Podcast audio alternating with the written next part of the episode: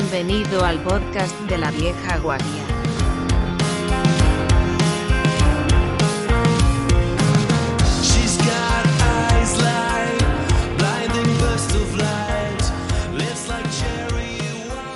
Muy buenas a todos y bienvenidos a otro espe- eh, espectacular episodio de La Vieja Guardia, episodio número 11. Hoy- Hoy es un episodio muy especial porque está solamente el core de La Vieja Guardia, que somos aquí Sergio, Manolo, Fran y Manel que os habla. Eh, y, la verdad es que, claro, vivimos tiempos muy convulsos, entonces eh, no vamos a ser, creo que hasta ahora no hemos hablado, no hemos tocado el tema hasta ahora, y pero creo que toca, eh, toca hablar de, del COVID, toca hablar de él, eh, aunque ya sabemos que, que estáis súper saturados de noticias y de seguimientos y de to- todo eso, pues eh, vamos a intentar hablar desde un punto de vista técnico, porque eh, hay varias apps que, y varias, hay información que, mm, información digital que, a la que se puede acceder y, y que es interesante para nosotros. Y para empezar, eh, creo que Frank eh, nos puede comentar un par de cosas sobre la famosa app de, de pueden llamarlo rastreo o de tracking. Que, ¿Sí? ¿Sí, Fran?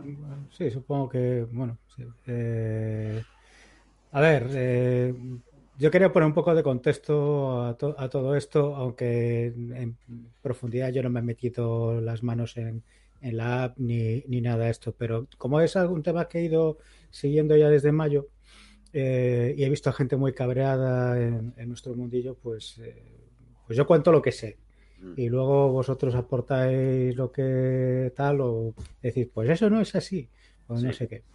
Eh, o sea, he visto, he visto muchas cosas. A ver, por un lado, la primera es que em, aplicaciones para el rastreo de, aplicaciones que colaboran el rastreo de, contactos de, contagios y, demás han, sa- han salido prácticamente eh, en el momento cero de, cuando se lió ya esto del COVID. Ya había una aplicación en Taiwán, eh, en China me imagino que también.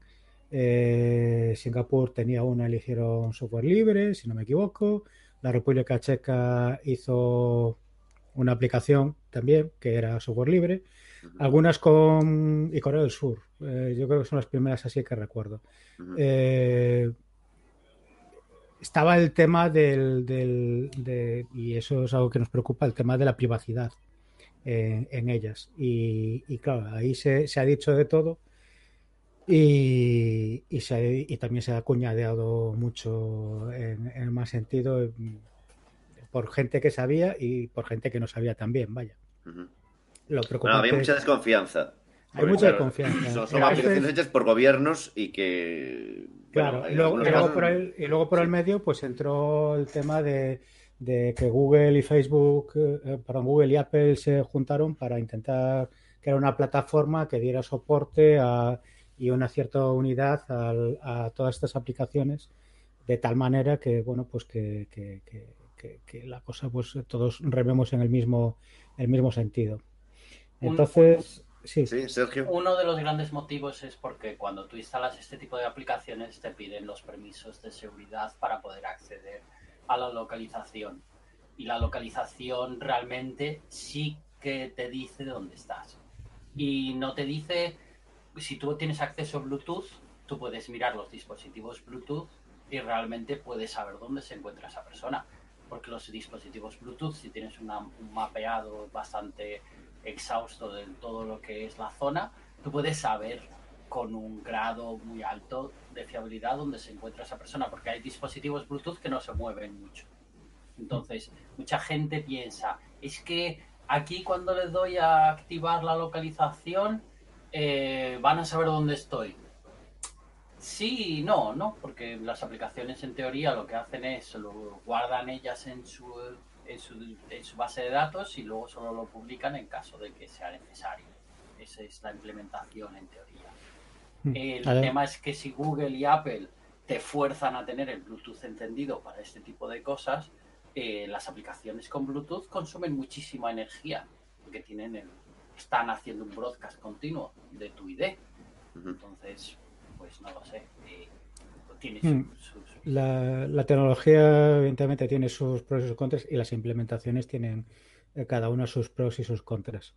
Yo, además, aprovecho aquí para, para meter mi eh, sección semanal de vamos a seguir a gente interesante en las redes sociales. Sí. ¿A quién nos Eh, recomiendas esta vez? Pues yo recomiendo a Sergio López, que es un ingeniero de Red Hat, Eh, que bueno, ha, tra- ha trabajado en temas de virtualización, el tío es, es muy crack y, y, mm, bueno, es, yo creo que es de lo mejorcito que, que- que hay por aquí, por este mundillo y eh, su ID en Twitter es SLPNIX, por si lo queréis buscar. S-L-P-N-I-X. Sí, creo que Sí. me suena. Mm. Mm, Ese, pues eh, Sergio López eh, empezó, cogió, cuando sacaron los checos la aplicación, la publicaron en GitHub, eh, la destripó para revisar temas de privacidad y pensar en una posible adaptación de, de- la posible adaptación de, de la- de esa aplicación a, aquí a, a España. Estamos hablando eso, abril, mayo. Eh, ya había distintas comunidades autónomas y el gobierno diciendo que iban eh, a sacar, gobierno central, que iban a sacar sus eh, aplicaciones, sus portales, sus cosas. Había un poco de batiburrillo eh, con eso. Sergio hizo su trabajo, hizo los cambios, hizo modificaciones, habló, se puso en contacto con la Secretaría que depende, bueno, depende del Ministerio de Economía, la Secretaría de, de Digitalización y, y estas cosas. eh, se me sale a- Sí, no sé, será eh, agenda tecnológica o algo, algo, algo Sí. de, estilo, de ese estilo de marketing. Y eh, siglo XXI y agenda tecnológica. No, porque Exactamente. eh, esa, esa- sí. esa misma- eran tiempos, eh, si ahora, ahora no estamos precisamente bien, pero eh, estamos hablando de abril y mayo, que Mm. fueron meses tremendos. eh, marzo. meses, unos meses donde, donde ni los gobiernos, ni, las, com- ni el gobierno central ni las comunidades autónomas eran capaces de tener eh, los datos reales de contagios cada día. Espérate, ahora todavía tampoco son capaces de tenerlo. Bueno, Sí, bueno, eh. Tampoco vamos a entrar. efectivamente. Pero bueno, eso también el contexto de cómo estamos y tal. Bueno, la Bueno, cosa ha mejorado, ¿eh? Sí. Eh, Yo que trabajo en una gran empresa en Canarias, digo gran entre comillas porque comparada con empresas peninsulares o empresas europeas, pues somos una pyme, pero aquí en Canarias tener mil empleados no está mal. No, no, Eh, no, no, no, está mal, ¿no? Y, y hace un, pues, cuatro meses, cinco meses, eh, de gobierno nos enviaron, porque tenemos un departamento médico, nos enviaron directamente que teníamos que reportarles a través de una VPN diariamente todos los test que hacíamos de, eh, del COVID a los empleados. Eh, eh, realmente, antes de esos cuatro meses, cinco meses, no enviábamos nada. Entiendo que les faltaban datos de todos lados y que no tenían ni siquiera organizado el cómo enviarlo. Mm. Bueno, sí, luego que hagan, que hagan o no con esos datos también es, es, la, es la siguiente derivada.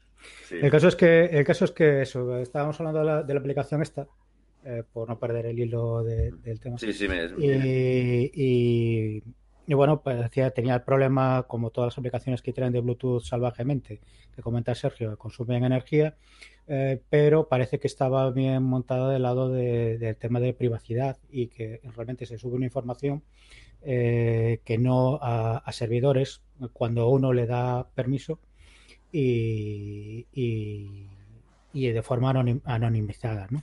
Sí, que es lo que, que lo realmente Que es- interesa, es- ¿no? Eso es lo, lo interesante. Y, y bueno, pues eh, se puso en contacto con la secretaría esta de esa secretaría y, y después de semanas le respondieron con vale, enhorabuena chaval, eh, que tengas suerte con, con- con- con este proyecto. No, pero Y, y ya. eh, a, ver, aquí cualquiera se ha subido al carro. Yo, yo sé, eh, yo tengo, pues tengo un- unos socios de una de las empresas por aquí que, que que me llamaron, oye, ¿qué, ¿qué opinas de este concepto? Y era exactamente la aplicación del NHS. Y dice, no, estamos hablando con el gobierno y tal. Yo me imagino que habrá, le habrán entrado todas las empresas de desarrollo al gobierno. Le habrán dicho, Seguro, "Vamos a seguro. hacer Yo creo que sí, aplicación Segura- Puede ser que haya muchas de, no- empresas de desarrollo móvil hayan visto su la oportunidad de hacer negocio. Y la verdad, bueno, Aquí, tam- aquí- aquí, curiosamente, pues el chaval este no, no lo hacía por negocio. Pues ya trabaja y seguro me, me tiene pinta No, de que seguramente en- no, reja no. estará bien pagado y tal.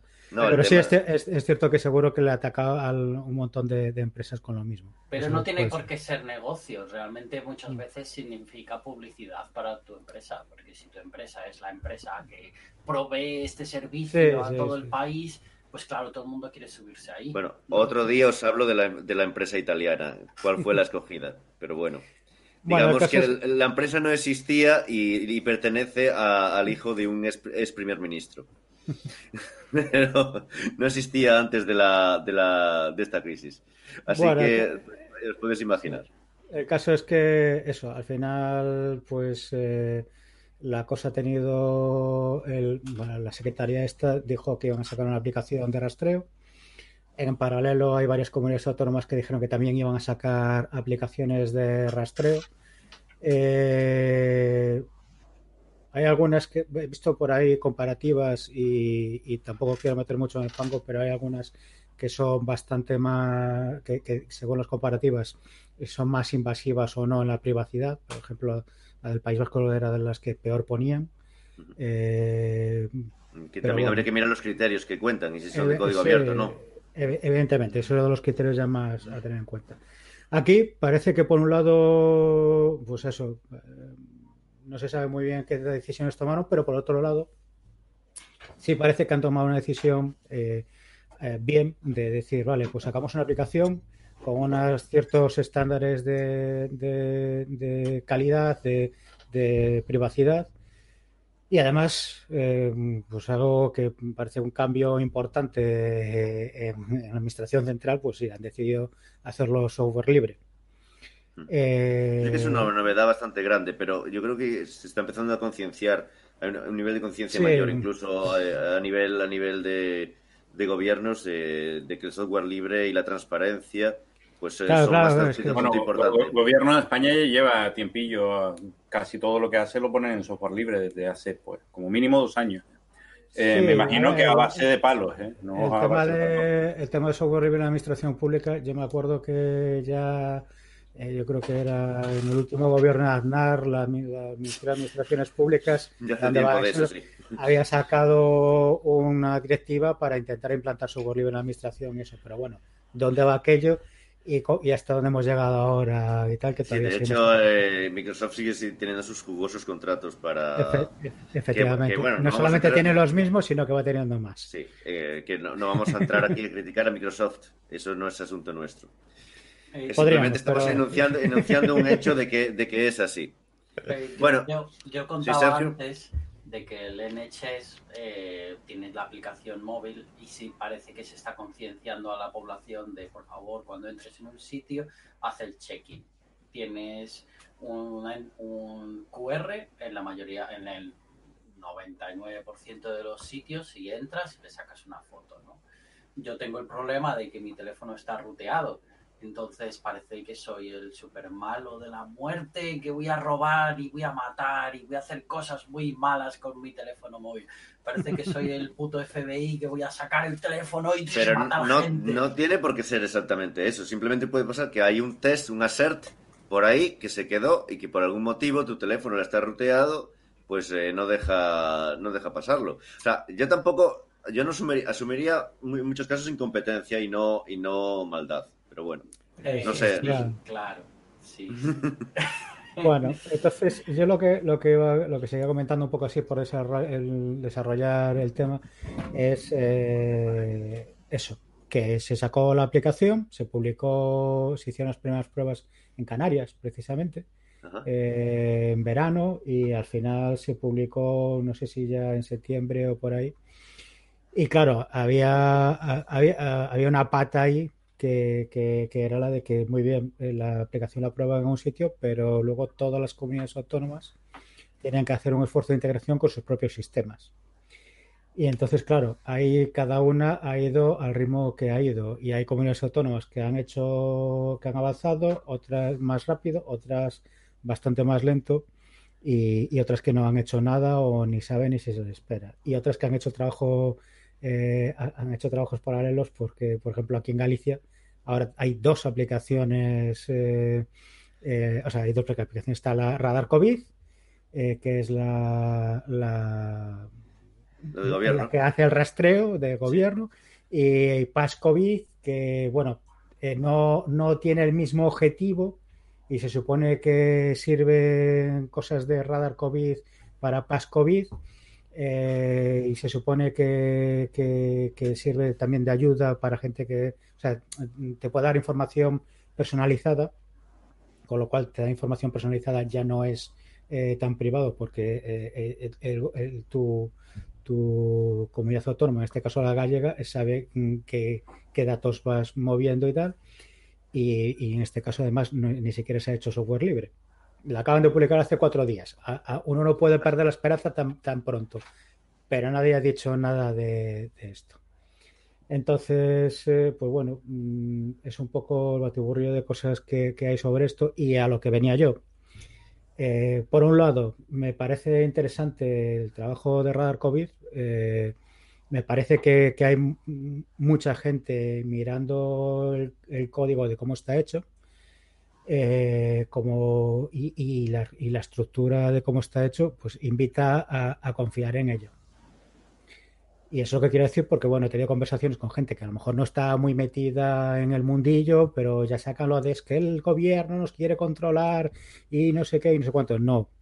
Y, eh, no, o sea, Bueno, ahí estamos yo- entrando en temas que ya no son eh, estrictamente técnicos y que hay Sí, mucho sí, pero, pero es un bueno. poco para, para decir Sí, sí, que, bueno, que la gente enseguida por defecto piensa que "Ah, está hecho por el gobierno, no sé qué, no sé cuánto. Y bueno, hay que decir que en este caso parece que han hecho un buen trabajo. Han hecho alguna cosa un poco raruna con el tema de software libre, porque el, el código fuente se ha publicado en GitHub y, y lo van actualizando, pero también he visto comentarios de gente que ha dicho, oye, que les he hecho una pull request y la pull request, o sea, han corregido la cosa, pero no aparece la pull, la pull, la pull request eh, eh, directamente mezclada en el código, sino que es como si hubiera un segundo repositorio del que donde realmente hacen las cosas y luego suben los cambios a Lo cual, lo tendría bastante, bastante, bastante sentido, ¿no? Porque no sé. Mm, No sé, Hombre, yo yo- si un poco de transparencia. Hay empresas que- que, trabajan en código abierto que, que de manera abierta y empresas que trabajan en código abierto de manera cerrada. Claro, pero en este caso eh, tú- yo puedo tener mis cosas montadas en mi empresa eh, con mi código y luego publico cosas eh, en GitHub y mi código, si lo utilizo yo, no pasa nada. Eh, mi código construido, si lo utilizo yo, no pasa nada. Pero mm, uno puede pensar, oye, pues, ah, sí, están subiendo a GitHub el código fuente, pero ¿quién me garantiza a mí que el build es el que, eh, el que tiene todo lo de GitHub y, y no han metido una cosa rara en ese segundo repositorio que no conocemos? Bueno, eso sí lo puedes garantizar. Tú puedes hacer el bill y comprobar que es igual. Ah, bueno, sí, sí, evidentemente. Que pero- sería lo lógico. pero entonces sí que Claro, pero un- ahí ya entramos en, en cómo se hace el build, si se cumplen todas las condiciones, si hay algún tipo de, de decir, vale, pues todo esto es inmutable y está hecho con, con- construido con el mismo sistema operativo de base, pa, pa, pa, pa, pa, pa. Bueno, es decir, se Pero- puede, se puede hacer de muchas maneras y, y ahí ya no tengo tan claro. Pero es inevitable. Eso en drivers, por ejemplo, ocurre lo mismo. O sea, hay gente que no sabe si los drivers que tienen son los compilados del código fuente o no. Y nada, no lo puedes saber sin compilar. O sea, no hay, no hay otra. La, única los, opción. los driver- los drivers de los drivers del sistema operativo eh, tienen que estar firmados y eso bueno pues eh, suele dar una cierta garantía eh, cuando tú metes un cuando tú compilas un driver eh, que no es el legítimo o no tal lo típico que nos ha pasado a todos de compilar el driver de VirtualBox para alguna cosa y enseguida el UEFI se queja de que estás intentando meter eh, algo que no que no es Sí, que no está firmado. que no está firmado. Claro, claro, pero quiero decir que tú el código, tú ahora mismo, Microsoft, imagínate que, o cualquiera, MSI, publica los drivers. Tú no puedes saber exactamente si el driver que tienes que ejecutando es el código fuente Claro, claro, sí, sí, está, publicado. está, está claro. Entonces, por- pero por eso, bueno, no sé. No, sí, Eh, pero bueno, hay, hay, hay puntos. hay- eh, hay- sí. hay puntos que, dice que, que- que- yo en general soy bastante tal. Y otra cosa que no me ha gustado, y esto es de noticia de hace cuatro días, es que han tenido un bug de seguridad. eh, Tuvieron un primer bug de seguridad que, bueno, que dices tú, le, se dejaron ahí una clave privada en, el, en, el, en las primeras versiones. Y, y mal, mal, eso, eso es un error, pero bueno, vamos a decir, le puede pasar a cualquiera y, y alguien lo dijo, lo comentó, lo corrigieron, punto pelota. Estos días tuvieron otro bug, se descubrió otro bug, que es que, eh, mm, bueno, pues la gente, la, la gente que pase por el medio eh, los, las conexiones y los datos, sí, o sea, la, operadora o quien sea, eh, sí podría llegar a tener una, un cierto acceso de, de- de- de datos confidenciales de Pero no van, no van encriptados, no van con Sí, van cifrados, pero había un bug ahí, eh, no he leído muy en profundidad, eh, que permitía averiguar la localización y tal de, de alguien a través de, a través de eso. Bueno, eso es Eh, fácil. Es decir, las operadoras te tienen localizado por las antenas. Tú estás Sí, enviando sí, datos. Tu IP, sí, las sí. antenas te tienen localizado, vamos. Está claro, pero aquí cruzaban el dato de subes una conexión a ciertos servidores indicando que eres positivo o no sé qué y tal, y entonces se sigue diciendo, ah, es que esa persona que se pueden cruzar esa clase de datos. Yo tengo un el- problema aquí de esquizofrenia porque yo intento no ser conspiranoico, no soy conspiranoide, por naturaleza, eso es lo que yo... Aunque lo- vivimos tiempos conspiranoicos, eh, pero cuéntanos, Sergio. El problema es que yo he sac- yo pues tenía eh, he sido CTO de una empresa en la que sacábamos un dispositivo Bluetooth y a nosotros se nos ofreció inversión por una rama de gobierno americano en la que nos pedían que in- instalásemos un software en nuestro sistema y nos no, nos daban la inversión y nos is- y nosotros metíamos una librería Nosotros no, no nos esperábamos este, trato, este trapo sucio a estas alturas, eh, pero me parece muy, muy indicativo, very informational. Entonces, claro, yo realmente eh, lo primero no, estaba en las negociaciones porque eso eran cosas del CEO. Claro. Eh, realmente lo único que teníamos que hacer era instalar esta pequeña librería que ocupaba muy poquito y se compilaba contra nuestro código fuente. ¿Y qué hacía? No tengo ni idea. Entonces, yo no soy conspiranoide hasta que te chocas contra la realidad, ¿no? Entonces, eh, Google sabe exactamente dónde estoy, qué hago, Segu- segura- por dónde voy, que- que- que- que voy Se- al baño. Seguramente, pero con esto incluso podrían saber que además eh, tienes un problema de salud. El tema, el tema es que eh, lo preocupante no es, no es eso, porque volvemos a lo mismo, bugs los hemos metido todos eh, alguna vez en el código, en lo De que hecho, sea. sí, ahora breve, hemos- breve inciso de que eh, creo que había un bot por ahí o, o algún pro- proyecto que miraba todas las claves y todo lo que había en proyectos antiguos de, en, en- en GitHub y se miraba los Sí. repositorios y, la- y miraba las versiones, el histórico para encontrar claves y, y- y- y todo eso. Sí, sí, es que esas cosas pasan y hay que tener Al- mucho, mucho cuidado. ¿Alguno de vosotros ha intentado borrar el historial de un repositorio largo? De algo en el que hace, en la primera semana metiste una clave privada que no debías. Un año después, la clave sigue ahí. Sí. Ella- hay, alguien ha intentado reescribir un histórico de esos, porque os puedo asegurar que es- me- merece la pena tirar Yo lo- a la yo- basura y volver Yo lo, yo lo he hecho alguna vez. No era una clave, era más bien un archivo que no debía estar ahí porque era un binario y no pintaba nada. Eh, pero, pero sí, eso es un jaleo.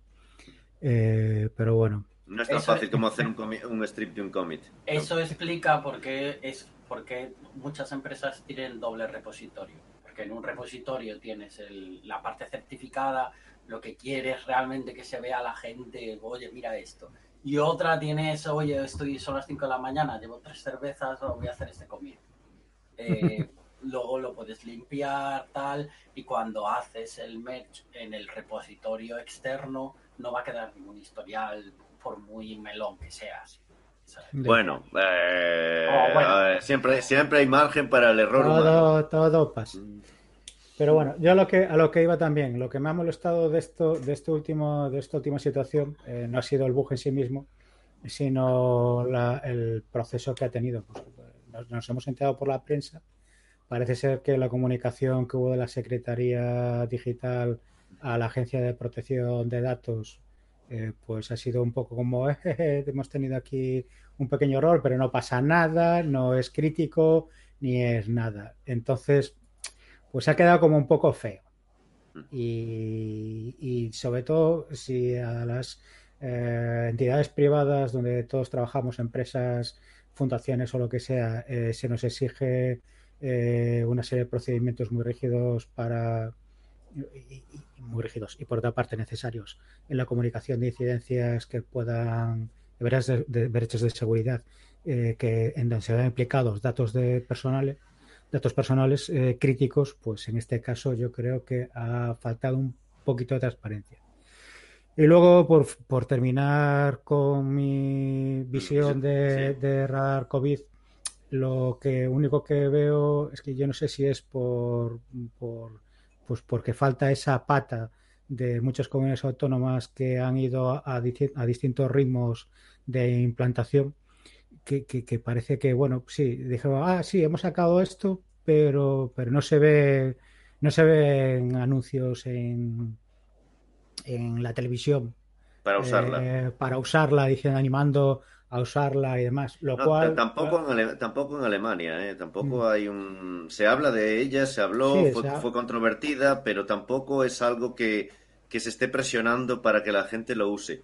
Y de hecho, por ejemplo, también sería un tema de, de que se- los datos son un poco sesgados. La gente, la gente joven, la que más se mueve y todo eso, que también son los que menos le interesa llevarla a muchas veces porque son por motivos obvios.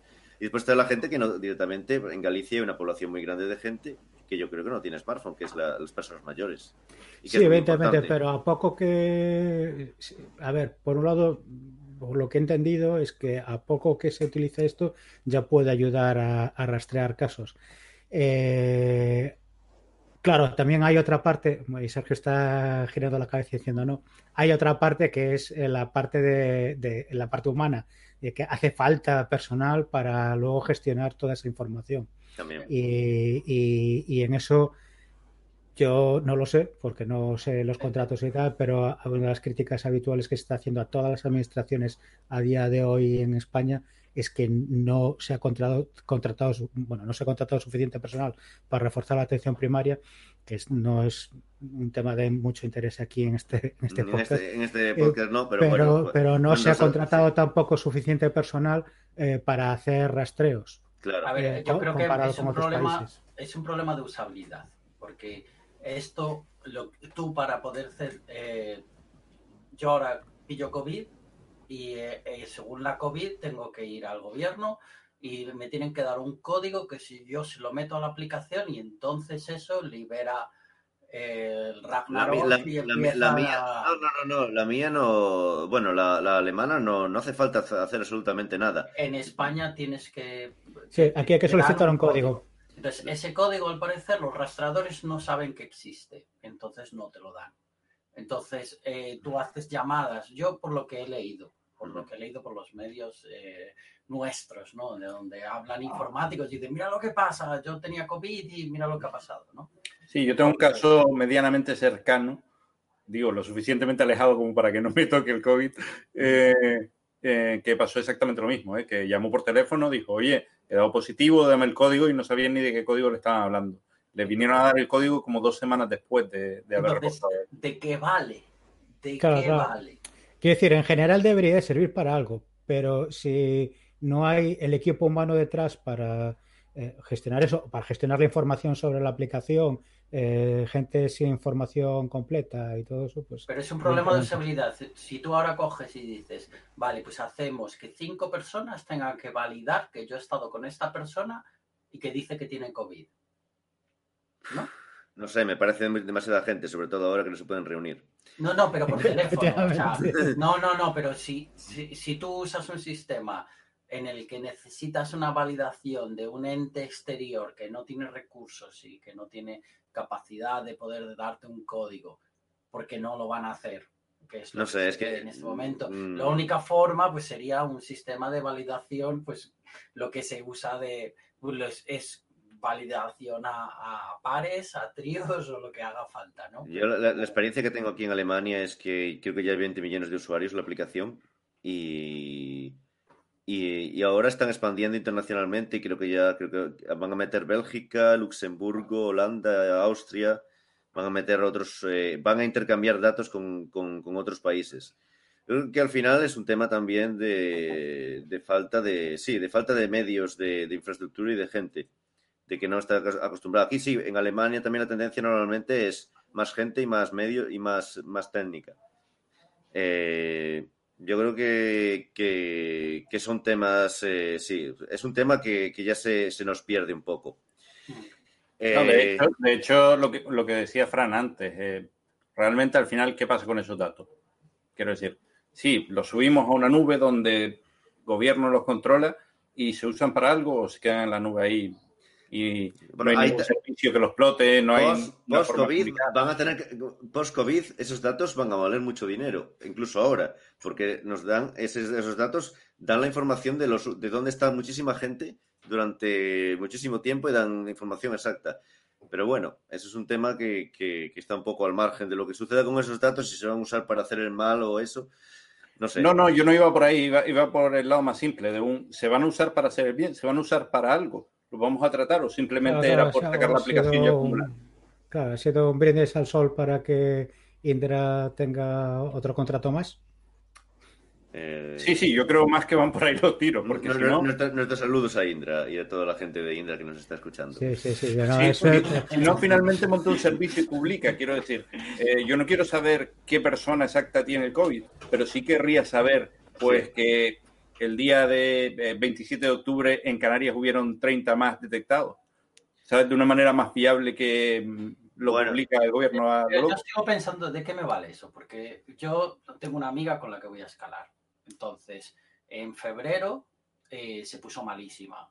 Y ella es una mujer que sale todas las noches y se emborracha y me viene a escalar borracha y yo ya me estoy jugando la vida cuando escalo con ella muchas veces. El caso es que eh, de aquella aún estaba todo por ver, ¿no? Ella, ella trabaja en un, en un restaurante de estos de estrella Michelin donde viene gente de todo el planeta a cenar y, y es manager. Entonces, ¿qué es lo que pasó? Fue de las primeras que lo cogió. Esto no había llegado a Europa y ella cogió el COVID. Y de aquella, pues nada, tenía un, estaba malísima, pero es una tía dura, así que cogió y se fue, pues estaba, está estudiando un máster, se fue a volar al máster, via- viajó por medio planeta y luego, al cabo de dos o tres meses, fue a España y le hicieron una prueba de COVID y salió positivo, ¿no? Entonces, ¿a mí de qué me vale saber que yo he estado con esta persona que había tenido COVID? Luego, en el rocódromo, donde ella vino, escalábamos todos juntos, yo- escalo, escalaba do- do- dos o tres veces por semana con ella, y decía, no, no, nosotros aquí en el rocódromo, todos los, todos los que trabajamos aquí lo hemos tenido. Pues, ¿a mí de qué me vale? O sea, Pero la información, la información de la aplicación tal como habían planteado es eh, eh, dura poco tiempo. Es decir, vale, te, Sí, te- dura te- X tiempo. Te dice los dirá, bueno, no sé si será una semana o dos semanas, entonces digamos que dices, vale, acabo de estar con alguien que, Claro. que, que- que está contagiado, eh, a lo mejor debería de hacerme la prueba a ver si es que yo también estoy contagiado y no voy contagiando por ahí al Entonces, personal. tiene que ser un, re- un periodo de, de- de respuesta de cinco días al máximo, ¿no? Porque a los cinco días ya tienes, ya tienes síntomas. no, Eh, no necesariamente. No necesariamente, entre 5 y 15 días y eres contagioso ya desde el primer día. Sí, que ahí está la, la, la cosa dura. esta, esta- esta es la movida de, de esta, de esta epidemia. Sí, por eso de ahí, de ahí el gran número de contagios, porque la gente es, hay mucha, incluso hay mucha gente que se, que se, eh, ¿cómo se dice? Que no tiene, no tiene asintomática, no, no desarrolla síntomas. No, o los, ver, síntomas son, son muy pequeños y casi no se notan. yo cuando ella estuvo mala, eh, que estaba malísima, yo estuve malo también. Y le dije, bueno, tengo un constipado. Bueno, a mí, a mí lo que menos me extraña, Sergio, es que tú hayas pasado también por el COVID. No, A, ver, o sea, a mí de- a estas alturas ya no, es, es, es lo que No. menos me extrañaría. No, pero yo lo dudo, lo dudo porque la gente lo pasa muy mal. Eh, No, no todos, no todos. De, eh, de hecho, no todos. Hay, hay, hay gente que, que lo lleva mejor que otros. De hecho, esta semana hubo tiempo también para otras cosas. Hubo tiempo para... Hubo, eh, varias noticias bastante comentadas. Eh, eh, una de ellas es que han sacado un bombardero con Kubernetes. Sí, como suena. O sea, hay un bombardero la gente, claro, ese, la noticia trascendió, no se sabe muy bien por qué, porque eso debería ser un secreto militar, americano seguramente. Y la gente se pregunta para qué quieren Kubernetes. Entonces empezó a haber incluso gente haciendo bromas, ¿no? Por sí, porque si cae uno, inmediatamente se lanza otro. Y, y, y no, y, ese tipo, y ese tipo de cosas. Se hizo cierta especulación que podría ser que está usando Machine Learning para procesar datos no en tiempo real, sino captura de datos y después eh, usar Machine Learning eh, para analizar esos datos. Y después eh, para a ver dónde puede echar el- la bomba, vamos. Eh, bueno, yo creo que sí. Eh, Fran, tú has estado montando no Kubernetes, sino K3S. Perdona un segundo. eh, Sí. antes, de, Manolo. antes de entrar en K3S, eh, dentro de las teorías locas, a mí no me parece nada descabellado que tus cosas críticas las tengas en la nube, literal, eh, volando en un avión. Eh, si te pasa algo de tu CPD, te lo bombardean o te lo hacen volar, al menos tienes una réplica por ahí volando que nadie sabe dónde está. Eh, puede tener cierto sentido, ¿eh? Había, había un par de películas, creo que había una, el Capitán no sé qué, en, en- que, que había una pla- plataforma volante con... con- con- A ver, Sí. yo, yo quería hacer, hace tiempo, eh, yo quería hacer un sistema de almacenamiento en el espacio. Y quería buscar capital para poder lanzar máquinas al espacio con discos duros. A lo mejor en este momento, si hay alguien que está escuchando, yo sigo buscando capital para montar esa empresa. efectivamente. Tiene una serie de problemas como el mantenimiento y tal. Elon, Elon Musk, Pero- si, si nos estás escuchando, la- es, la tu, factu- es tu proyecto, es tu proyecto, Elon. La, la- la factura, la factura de recuperación de datos de esos discos iba a ser, vamos, la de AWS iban a ser chicles. Ríete del, del, ama- del AWS Glacier este. Ríete tú de ella. Pues yo sigo pensando que en algún momento voy a montar ese negocio. Sí, no, me, me parece fundamental. Es decir, Tengo mi deberemos... lista de cosas que tengo que lanzar al espacio. Sí, No sí, Microsoft un CPD en el fondo del mar y dicen que ha tenido una tasa bastante simpática de acierto.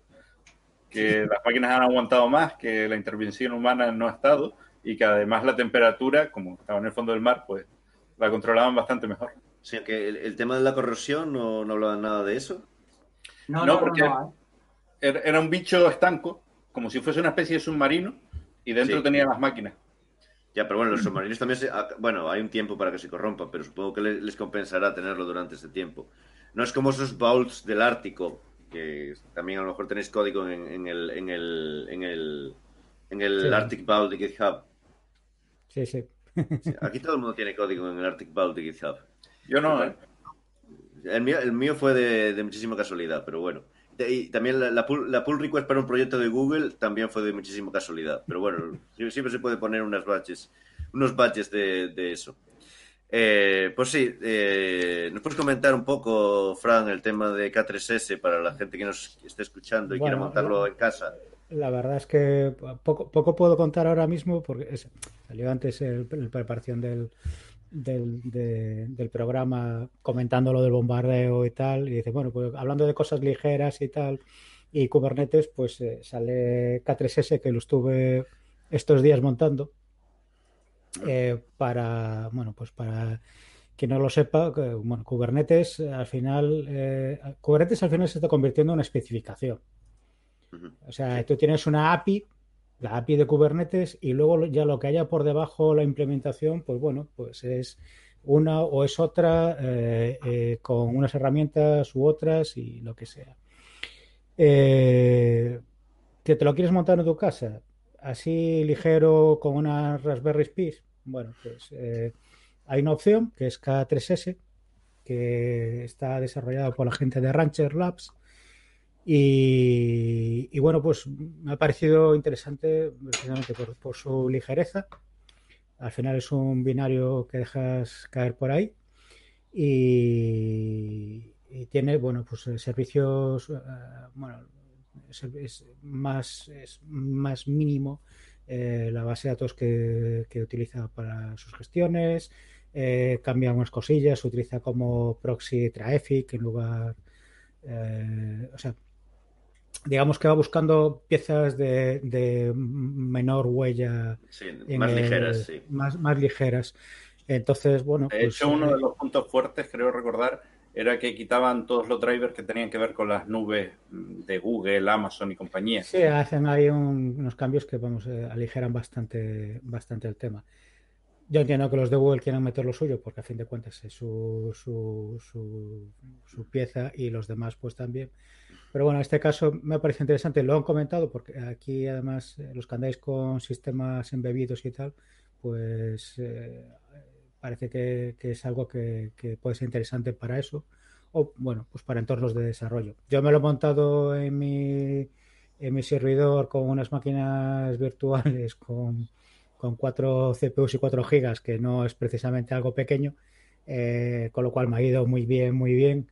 Eh, lo, bueno, lo he montado con CentOS 8. eh, tuve que instalar algunos paquetes porque enseguida, en cuanto me conecté a ello, he utilizado una herramienta que se llama eh, K3 Sub, eh, pronunciado como Kepchup, escrito K3 eh, SUP. Y, eso pues cumple en su palabra de en 60 segundos tienes tu clúster eh, de Kubernetes montado. Ujú. Ha parecido, bueno, pues eso interesante para desarrollo, para, para cosillas. El mismo autor de, de Ketchup es eh, el que también está detrás de OpenFast, por cierto. Es otro proyecto chulo que hace, ahí unas semanas hablábamos de, Sí, sí, sí. de serverless y tal. Y es un proyecto de software libre que te puede, te permite montarte tu serverless en, en tu, en tu casa. Vaya. O sea, al final el serverless lo montas en tu server. Sí, entiendo bien. Efectiva- efecti- efectivamente. Eh, eh, o sea, eh, hemos dado otra vez la vuelta al círculo y Efectivamente. El serverless es porque no ves el servicio, pero estar está. Igual que lo de NoOps eh, es porque no, no ves al administrador de sistemas, pero está ahí.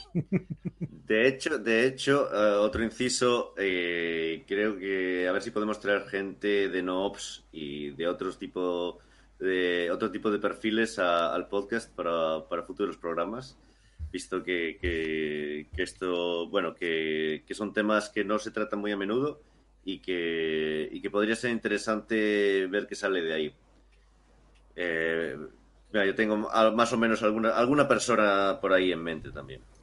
Eh, pues ha habido también, sí, eh, no sé si coment- queréis comentar algo de mon- monitorización, porque eh, ha salido, sí, se- eh, antes, eh, antes eh, a la hora de, de preparar el, el programa, habéis comentado ciertas herramientas de monitorización como Zabbix, Prometheus, Consul, Yo trabajé mucho con Nagios hace tiempo, ¿no? Nagios. y parece, me dio la sensación de que parecía obsoleto una vez que lo volví a montar. La tecnología expira, ¿no? Da esa sensación a medida que va avanzando el tema, ¿no?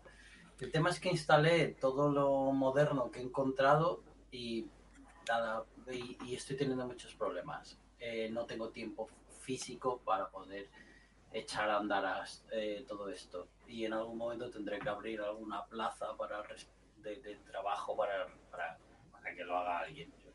De hecho, Sergio, eh, estaba dándole vueltas a lo que comentabas.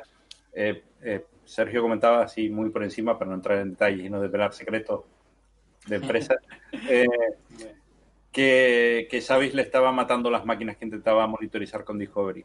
Eh, Discovery es una herramienta dentro de Savis que lo que hace es descubrir las máquinas eh, sin necesidad de que tú las tengas que cargar a mano, sino se carga de escanear de alguna manera y decir, bueno, pues existen estas máquinas, las agrego en mi monitorización, las empiezo a monitorizar.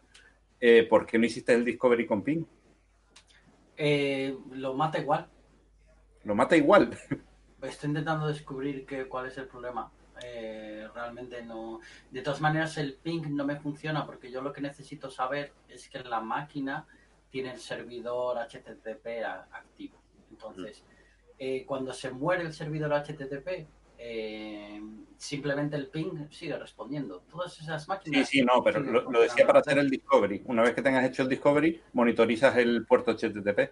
Sí, sí, sí. Es parte de, de lo que lo mata. El puerto, la monitorización del, del 80 es lo que me está hundiendo eh, las máquinas. Y es, es, eh, estoy fastidiado. El tema es que si el código fuente de ese servicio lo tengo, no tengo tiempo físico para, para depurarlo. Realmente, la verdad es que sería algo que sí que como empresa nosotros deberíamos hacer porque es un código abierto que nosotros deberíamos contribuir un patch si existe ese error. Yo ya he encontrado dos o tres problemas en ese servicio que el servicio muere. Y, y realmente lo único que he hecho ha sido parchear una solución, generar un código que, ge- que genera el, fallo y dárselo a los desarrolladores, ¿no? Pero los desarrolladores parece que no están muy interesados en, realizar, eh, pues, no deja de ser una empresa que también tiene sus prioridades. Entonces yo entiendo perfectamente que ellos en este momento no quieran destinar recursos a resolver un fallo de este estilo cuando me pasa a mí. Y me pasa a mí, eh, le pasará a otra gente. Si alguien intenta monitorizar, si alguien empieza a tener impresoras 3D y monta 30 en una nave y les, las quiere monitorizar, ¿con qué las monitorizas? Pues buah, Pandora, Zabbix, estamos hablando de Prometheus, eh, Nagios. Eh, si empiezas a tirarlas todas, ¿qué tiras una fábrica?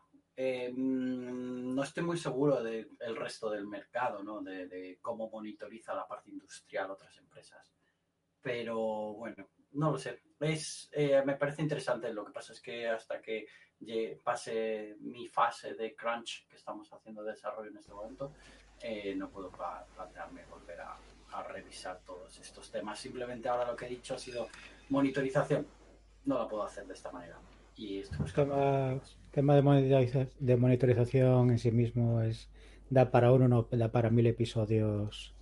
Eh, porque es cierto, hay un detalle que has comentado que, me pareció muy interesante. Yo también hubo un momento, yo llegué a una empresa eh, en donde estaba funcionando Nayos y, y, luego pues se había quedado un poco obsoleto, empezamos a plantear alternativas y decir, bueno, tiramos a- hacia adelante y seguimos actualizando o buscamos otras herramientas y que nos dé un poco más de vidilla.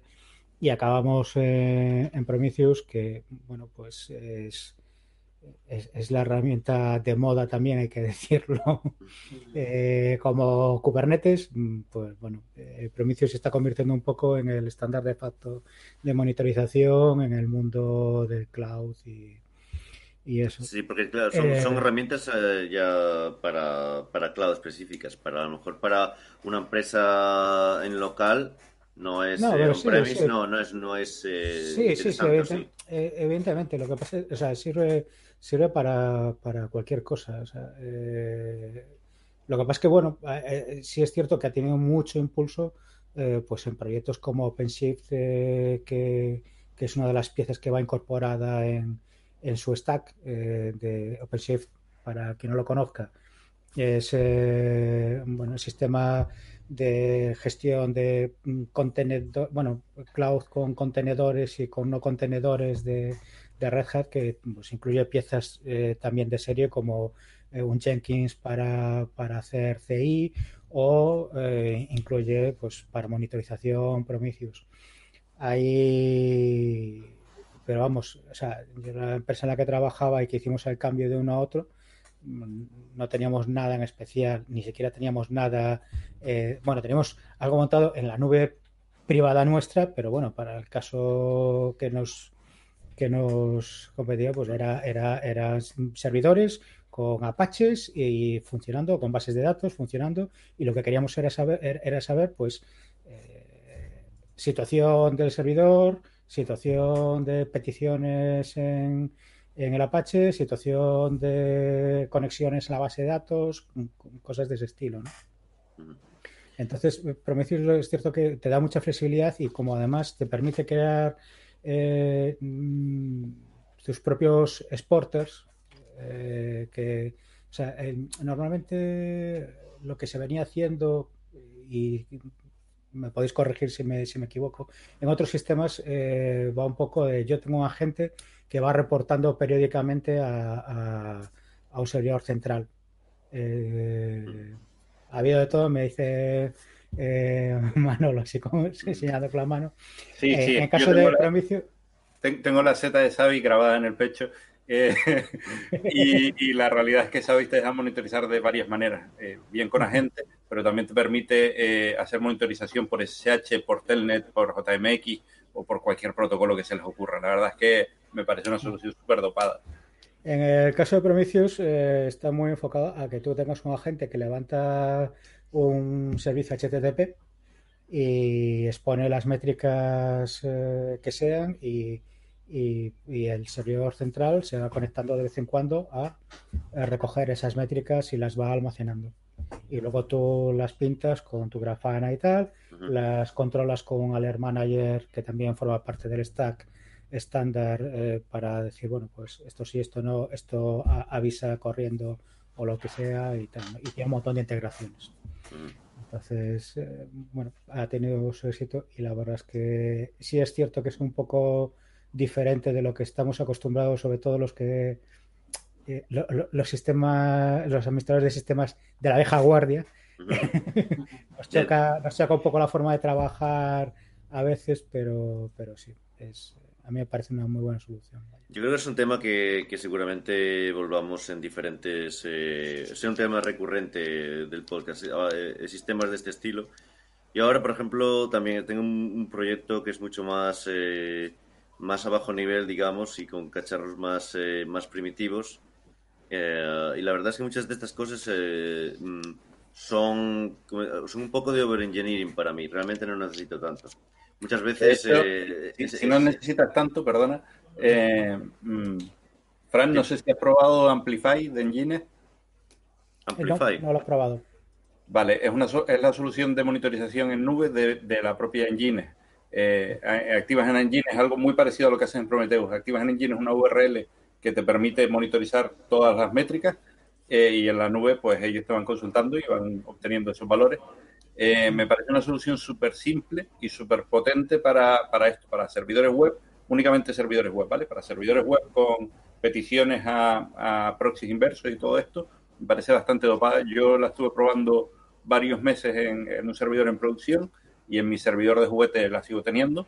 Y, y la verdad es que me gustó muchísimo por lo simple, por lo, lo acotadito que está y lo simple que es para justo eso. Mm, Servidores web con acceso de servidores web. Nginx, Nginx también permite tener un exporter integrado Mm. eh, que, que también expone las métricas para Prometheus eh, y de esa forma así también ligera. Creo que usan lo mismo, exacto.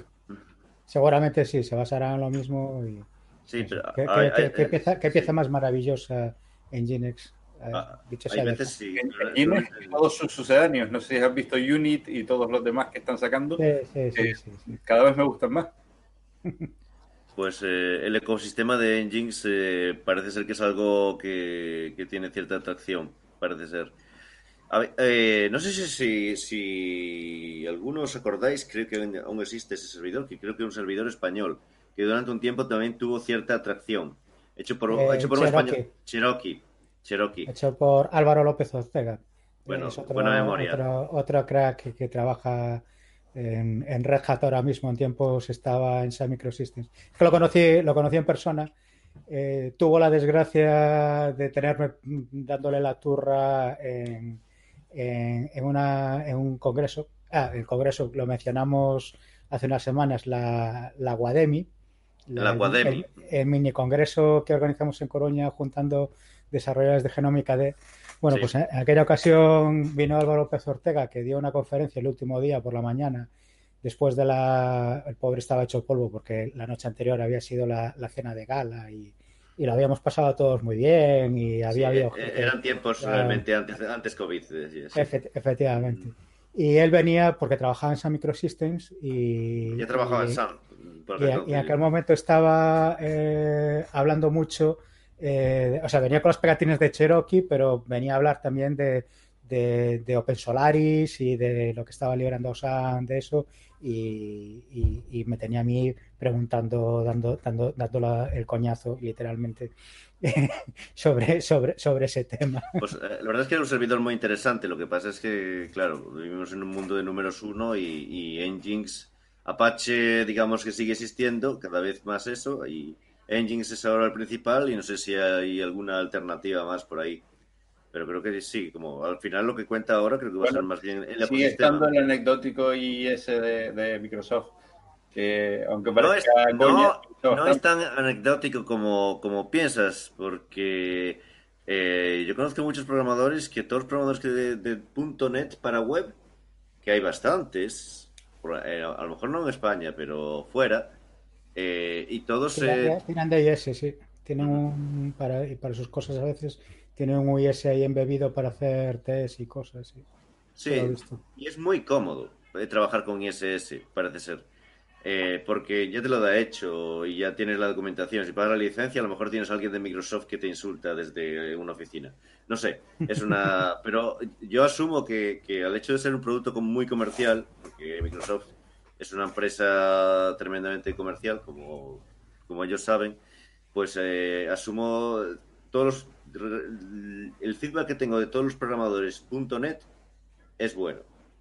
Y todos los programadores que trabajan con, con ISS o con, o con web eh, Microsoft es bueno.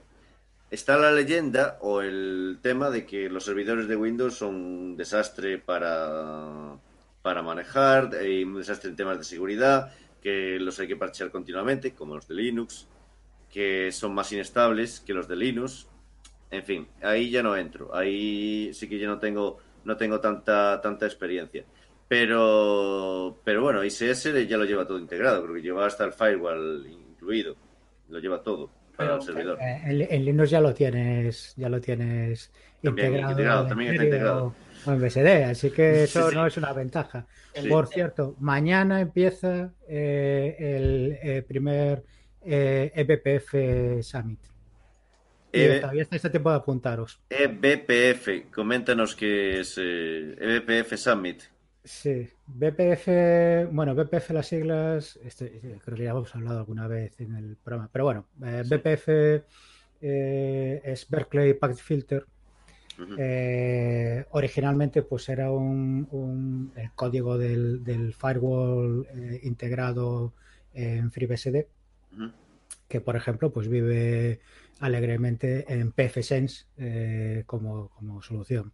Bueno, alguien, alguien ha cogido ese código, y le ha dado varias vueltas, lo ha integrado con, con Linux, ya desde la, creo que está en la rama principal de Linux desde la 3 y bastante o desde la mm, versión 4 del kernel. Ahora mismo no estoy seguro. Y, bueno, pues eh, ha, ha conseguido una herramienta potentísima porque permite eh, ejecutar una serie de programas eh, críticos que permite monitorizar, que permite filtrar, que permite hacer de todo a, nivel de, kernel, eh, pero en espacio de, usuario. Y eh, bueno, pues eh, por, tener una referencia, viene a, ser o viene a superar lo que en tiempos fue D-Trace en, en Solaris. O sea, una herramienta que permite mm, tener totalmente controlado lo que pasa en el, en el kernel. Entonces, bueno, lo de IBPF eh, BPF es eh, descendido y, y es, es el proyecto actual y mañana pues hay el primer el primer summit eh, sobre, sobre ello que es online, se puede seguir, hay la No, me- no me puedo creer que sea online, no, tiene que ser Sí. falso. No me puedo creer en estas alturas que sea online. Pero bueno, En fin. quiero decir, normalmente estas cosas, la- los desarrollos del kernel, pues parece que se veían mucho en el Linux Plumbers, que hemos hablado hace poco eh, de ellos también, y, y mañana pues empieza, empieza esto y vamos, me, me va a parecer muy interesante. Hay charlas de todo tipo, hay charlas introductorias que a mí me vendrán bien seguramente. Bueno, EBPF. Summit para los que estén interesados en investigar más eh, sobre esta tecnología. Eh, aquí han salido muchas inter- tecnologías bastante interesantes para explorar. Yo creo que para los que no conozcan algunas, o las conozcan un poco mejor eh, que otras. Eh, bueno, yo creo que ya para, ir acabando, eh, eh, tenemos algún que otro tema más. Hay un tema que salió que es. eh, que es. eh, sí. Ahora me, eh, me está enseñando eh, eh, Fran el, el cartel como regidor, aunque hoy me adelanté por como, porque ya me lo veía venir. Eh, que es la de, la de un poco antes de, de- Bueno, gracias Fran por volvernos a grabar. Eh, eh, bueno, Mozilla ha despedido a todo lo que no le daba rendimiento, todos los proyectos que en los que había invertido, lo ha decidido prescindir de ellos. Eh, se ha quedado con, con, con el core de, sus productos, al mismo tiempo que, ha otorgado unos cuantiosos bonus a sus, a sus eh, eh, directivos y todo eso siendo una fundación. Eso también tiene más mérito, siendo una fundación y hacer todo eso. Puede que tengamos, puede que en el futuro tengamos a alguien que, que nos dé más detalles sobre eso en el, en el, en el podcast. Eh, pero mm, no sé. ¿Qué os parece el futuro, el futuro de Mozilla? Se- Sergio, Em, a ver, así eh, más yo- o menos, a bote pronto. Yo, yo creo que tenemos, desde el punto de vista de la tecnología, el ser humano tiene un problema, ¿no? Nosotros construimos encima de lo que viene, de lo que venía detrás. Entonces, siempre sale el chiste de lo, el tamaño de las carreteras y el alto de los puentes venía determinado por el tamaño del culo de un caballo. No sé si lo habéis oído. Entonces, Algo, algo así, algo de eso, sí. en la época, pues ponían Y aquí dos Fran. Fran es ingeniero de caminos, lo puede corroborar, no sé. Entonces ponían dos Ah, caballos. hay alguna historia, hay alguna historia real sobre, sobre ciertas estándares de obra civil que, que tiene que ver con la época en la que era bueno coches a caballo, cosas del estilo. Los, ta- los tamaños que puede tener un cohete vienen determinados por la altura y ancho que tiene un puente, que viene todo, todo repercutido en el tamaño del culo de un caballo. Entonces, nosotros construimos tecnología como quien tiene caspa en las... le cae caspa. Es así. Eh, tú te cae un poquito de caspa y la caspa cae encima de la otra y entonces al final acabas con un montón de caspa. Y eso es una tecnología de un cohete que llega al espacio. Entonces, pero no nos queda otra, porque nuestro ancho de nuestra esperanza de vida no da lo suficiente para que nosotros podamos refactorizar todo eso, ¿no? Eh, Mozilla. Mozilla es un producto que, te- que existió, existe y cumple un servicio. El problema que tenemos es que no deja de ser una sociedad capitalista en la que necesitamos este, generar más valor uno encima del otro y a largo plazo es muy difícil mantener una empresa como esa sin pervertir los valores, porque la gente también tiene que ganar dinero. Yo he vivido a, eh, muy cerca de donde está la oficina en, en San Francisco y te puedo asegurar que no es una zona muy barata. ¿Qué hacen allí? Es mi pregunta. ¿Cómo puede una fundación decir vamos a tener este sitio aquí? Yo no lo he este- entendido muy bien. Estamos hablando de una fundación que es un producto que es, en su tiempo llegó a ser número uno en el mundo, que tiene una cuota de mercado, es un producto muy usado porque lo usa todo el mundo, el- el- los navegadores, y dentro de eso tiene una cuota que cada vez es más pequeña, pero que sigue siendo importante. Estamos hablando de, de un número uno en el mundo. Porque claro, no es lo mismo, sí, una fundación para hacer, eh, no sé, eso, medir los puentes, la altura de los puentes en base al culo del caballo, que una fundación para hacer eh, la web de la web un lugar mejor, porque al final el objetivo de la, de la fundación no era hacer un navegador, no era hacer eh, un navegador muy bonito. El, el objetivo era hacer la web un, un lugar de mejor para todo el mundo. De hecho, de hecho, mm, su gran, su gran contribuyente fue, fue Microsoft. Pero a mí lo que me extraña es que, eh, no, no, perdón, eh, Google, Google pagaba y le sigue pagando a Mozilla por ponerlo de primero en la búsqueda. Eh, pero a mí lo que me extrañaba es Apple, porque Apple invirtió muchísimo en, en web, porque eh, entre otras cosas, Steve Jobs se dio cuenta de que él en software no podía competir. En- pero si el software está en la web y la web tiene estándares abiertos, ahí sí que ya podía él meter baza. Es decir, ahí sí que tú podías decidir eh, tener un Apple o un iPad, porque si te vas a conectar a una web y la web funciona igual en el tuyo, pero bueno, se ve un poco más bonita en el, en el Apple que, en el Android o, en, el, en el tablet Microsoft, pues eh, ahí sí que tiene Apple una muy buena salida. De hecho, sigue viviendo un poco de eso. O es una, una gran baza. Pero, pero sí, es, es, es un tema de... Yo creo que, que es, es eh, al final estamos hablando de números unos y estamos hablando de, de, de, de fines muy altos que se pervierten, como, como, Yo- como hizo Sergio. Yo, yo no sé, yo creo que por, por ir cerrando el tema, que se nos está Sí. yendo el tiempo ya demasiado. Sí, estamos cerrando ya. Eh, yo creo que al final Mozilla consiguió sobrevivir a ser Netscape y, y a ser parte de American Online y a ser la sombra de Explorer cuando Explorer empujaba y, y ahora eh, está sufriendo con Chrome encima, con las, los 20 clones de Chrome, de Chrome encima y de su propia infraestructura. El código fuente, lo bueno que tiene es que seguirá ahí. Con lo Sí. cual, con un poco de suerte eh, y todo, pues bueno, a lo mejor Mozilla como Mozilla Corporation eh, se va a paseo, Mozilla Foundation se va a paseo y sin embargo Mozilla sigue sobreviviendo como Yo creo a- que esta- estos eso. grandes proyectos lo que sucede es que se usan como herramientas políticas dentro de la tecnología.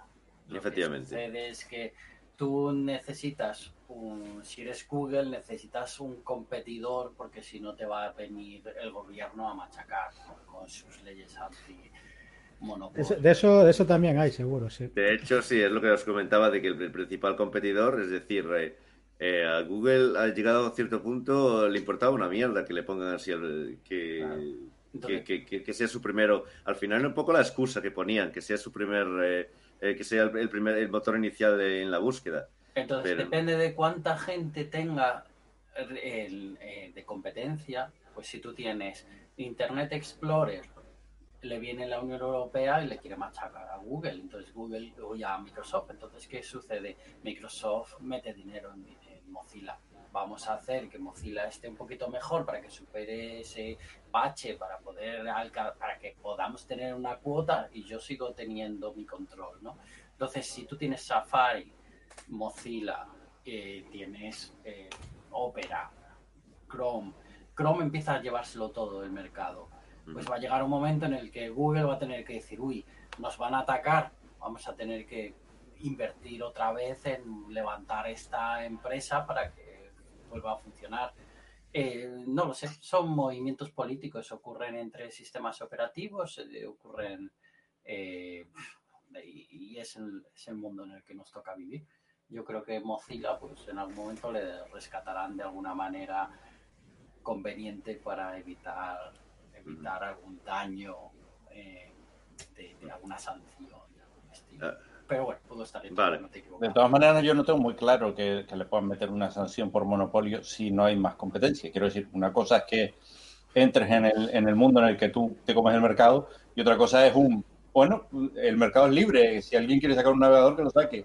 No, Yo no, no, pero no es cierto. Eh, eh, la Unión Europea en este momento está, está hablando de dividir Google y obligarles a dividir la empresa en múltiples empresas. Pero Sí. no por el navegador, sino por el buscador. Bueno, pero hay muchas opciones. Y por las razones fiscales también, que También. Pero- por, por varios motivos, sí. Le pueden atacar desde Android, desde, o le, le pueden Mm. atacar desde mil maneras. Y el navegador es una de ellas. O sea, sí. ¿por qué no? No, de hecho, hay otra, hay otra, otra de esas batallas políticas que dejamos para otro podcast que para hablar en el futuro, que es eh, el abrazo de la muerte que parece que le está haciendo Windows a Linux con WSL. Que todas las herramientas y todo eso se están pasando muchos programadores. Yo confieso usar eh, Windows WSL y se están pasando a, a- a Windows eh, trabajando con las herramientas de Linux. Yo, yo creo que al final va a pasar justo lo contrario. Un día los eh, usuarios de Windows van a descubrir que tenían un kernel Linux desde no se sabe cuándo. Pero bueno, eso Sorpresa. Sin embargo, ya han salido declaraciones diciendo que esa no es la jugada de parte de Microsoft, ¿eh? diciendo que no han pensado en ningún momento matar al núcleo NT, a pesar de que yo sigo pensando lo mismo que tú, ¿eh? que, que el camino es ese, que el siguiente paso es adiós. Es que es lo que les falta ya. A ver, o- a- al fin y al cabo, ¿qué ma- al usuario que más le da. Yo lo veo, lo No, veo eh, así. Pues eh, lo, lo lo dejamos para, para otro día, me parece. Yo creo que ha Pero- sido un placer contar con vosotros en estos Por- tiempos por- con- por- convulsos. Perdón, por dejar, por, por dejar la nota de. Y, y soy un pesado con el software libre. eh, ya he aprovechado tal. Si queréis de verdad, software libre de verdad, escritorio de verdad. Hoy ha salido Fedora 33. Y a- a- algo, algo- vale, pero algo especial, alguna pista o debemos mirarlo solamente. Eh, pf, lo dejamos para otro programa. Lo dejamos para, lo dejamos para el siguiente episodio, que será. Yo espero hacerlo un poco más ligero, porque estos tiempos eh, a lo mejor nos conviene hacerlo un poco más ligero y, y traer eh, también tendremos invitados. Eso es lo que espero.